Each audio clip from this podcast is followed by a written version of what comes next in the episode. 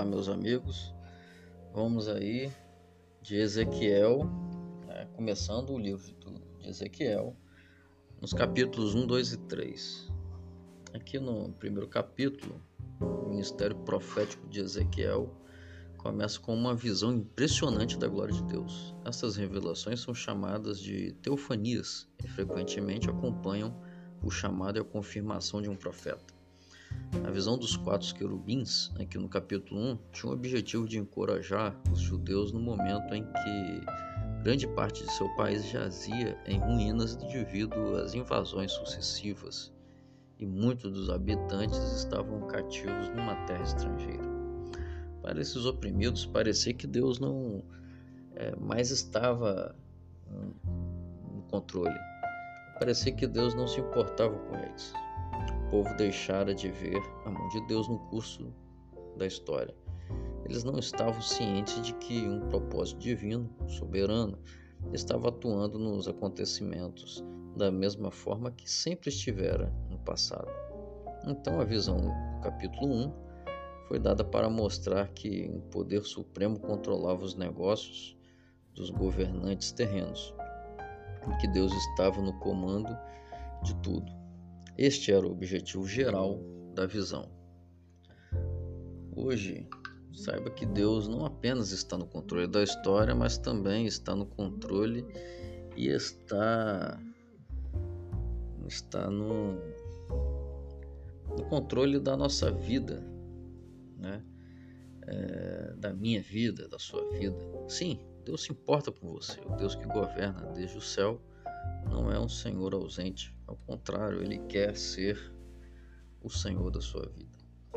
Capítulo 2, o Filho do Homem, essa expressão aparece 93 vezes no livro de Ezequiel. Filho do Homem, 93 vezes no livro de Ezequiel.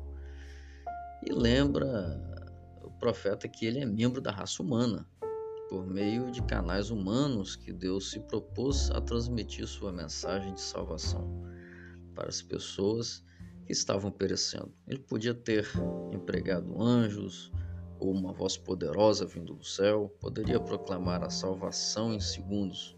No entanto, Deus desejou que o ser humano partilhasse das alegrias de um ministério abnegado em favor dos outros.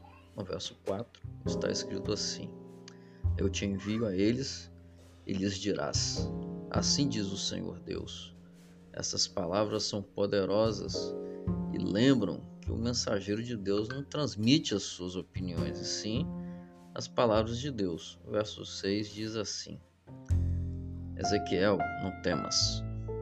O profeta sof sofreria oposição de governantes, de sacerdotes e profetas mentirosos. Eles iriam ridicularizar, caluniar, acusar e ameaçar o profeta.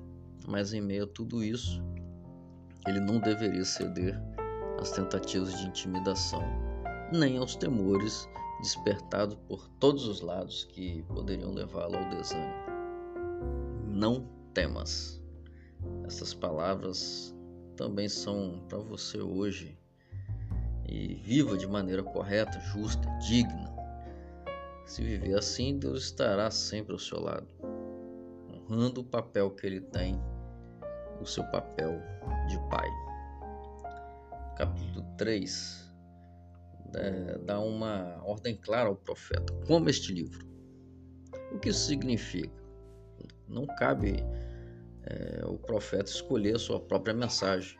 A comida dele deveria consistir em favor, em, em fazer a vontade daquele que o enviara a proclamar a mensagem. Isso também serve para nós Simbolicamente, a mensagem não precisa ser assimilada de forma pessoal, é, consumida internamente. As verdades da Bíblia precisam se tornar parte da nossa vida, parte do nosso caráter. E qual é o papel de um profeta? A resposta está no verso 17, que apresenta a figura de uma sentinela do exército na torre de vigia, cuja tarefa é advertir as pessoas de perigos que se aproximam. Em outras palavras, Ezequiel deveria pessoalmente vigiar pelo povo. O verso 19 também traz um ensinamento muito importante Espiritualmente falando, as pessoas vivem ou morrem de acordo com a escolha que fizeram. Este verso enfatiza a escolha e a responsabilidade pessoal. Os israelitas não deveriam se considerar perdidos pelo fato da nação sofrer uma punição, e não deveriam se considerar salvos porque a nação era abençoada. Deus nos faz apelos pessoais, individuais. Por isso, Cada um precisa cuidar da sua salvação, cada um precisa escolher seguir a Deus. E você? Já escolheu Jesus Cristo como seu Salvador pessoal? Faça isso hoje e que o nosso Pai nos abençoe. Um forte abraço.